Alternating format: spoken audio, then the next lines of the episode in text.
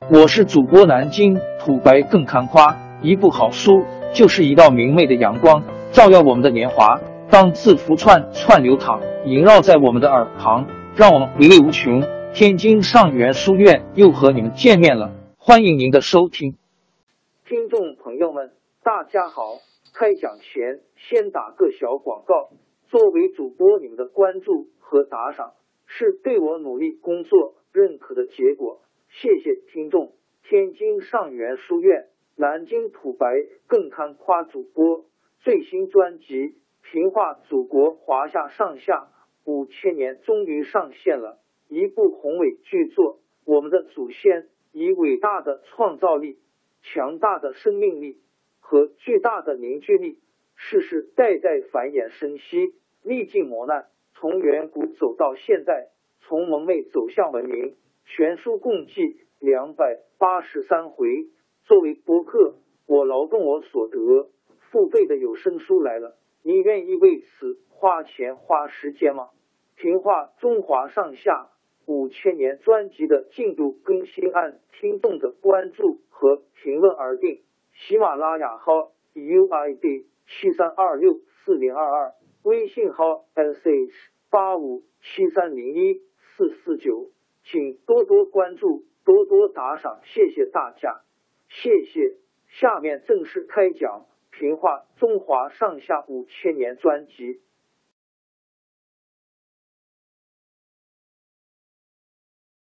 明太祖一面杀了一些权位很高的大臣，一面把他的二十四个儿子分封到各地为王，其中一部分藩王还拥有军队。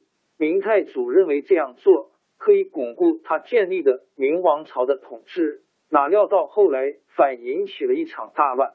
明太祖六十多岁的时候，太子朱标死了，朱标的儿子朱允文因 W N 以长孙的地位被立为皇太孙。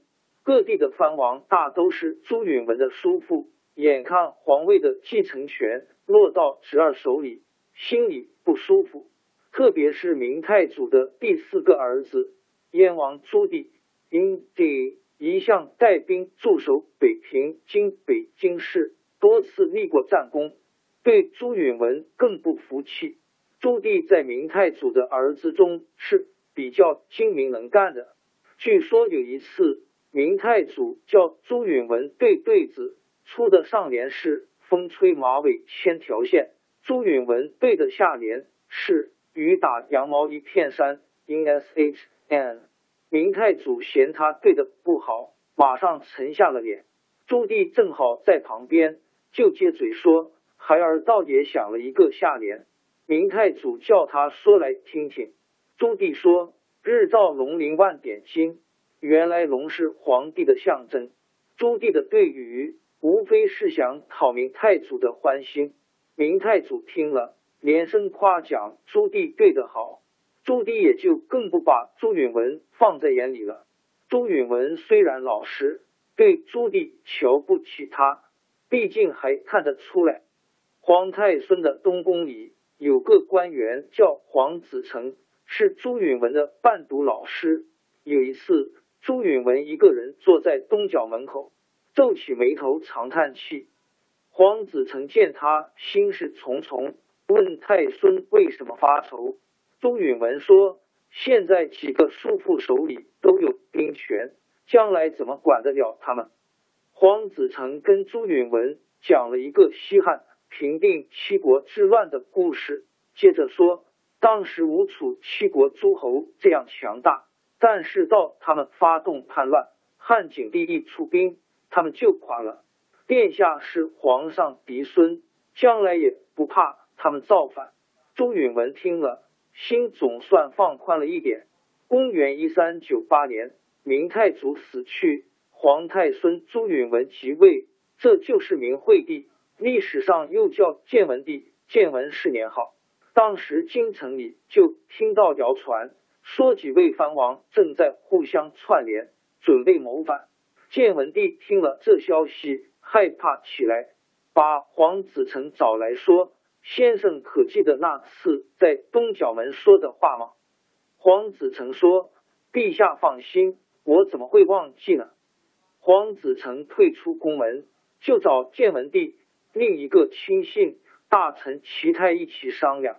齐泰认为诸王之中，燕王兵力最强，野心又大，应该首先消除燕王的权力。黄子成不赞成这个做法，他认为燕王早有准备，先从他下手容易打草惊蛇，不如先向燕王周围的藩王下手。周王朱棣因西欧是燕王的弟弟，他的封地在开封。如果先把周王除掉，就好比砍掉燕王的翅膀，下一步再除掉燕王就不难了。两人商量停让，就向建文帝回奏。建文帝听了很高兴，就找个由头，派兵到河南，把周王朱棣抓起来，押到南京，削去王位，充军到云南。接着又查出三个藩王有不法行为，把他们一个个削去王位。燕王早就暗中练兵，准备谋反。为了麻痹建文帝，他假装发了精神病，成天胡言乱语，有时候还躺在地上几天不起来。建文帝派使臣去探病，那时候正是大热天，燕王却坐在火炉边烤火，嘴里还。不停的叫冷，使臣一回报，建文帝也相信燕王真的病了。但是齐太皇子成却怀疑燕王装病。他们一面派人到北平把燕王的家属抓起来，一面又秘密命令北平都指挥使张信带兵逮捕燕王，还约定燕王府的一些官员当内应，不料张信是站在燕王一边的。反向燕王告密，燕王得到消息，就把王府里充当建文帝内应的官员全抓起来，宣布起兵。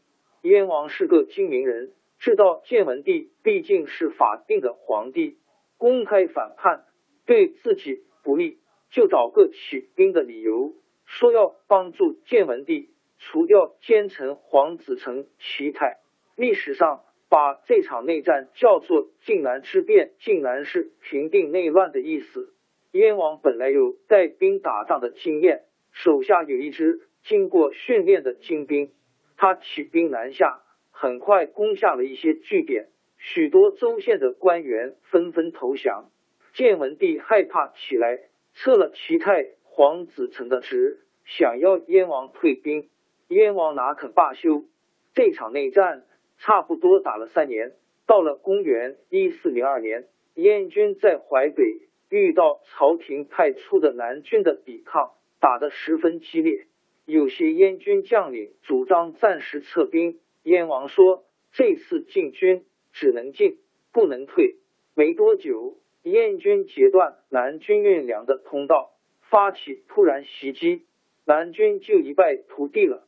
燕军势如破竹。进兵到阴天城下，建文帝见形势紧急，一面要将士拼死守城，一面派人向燕王求和，愿意割让土地，请求燕王退兵，又遭到燕王的拒绝。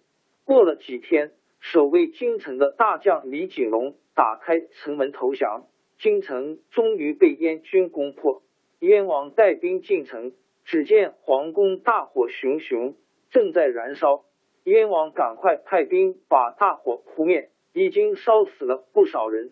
他查问建文帝的下落，有人报告说，燕兵进城之前，建文帝下命令放火烧宫，建文帝和皇后都跳到大火里自杀了。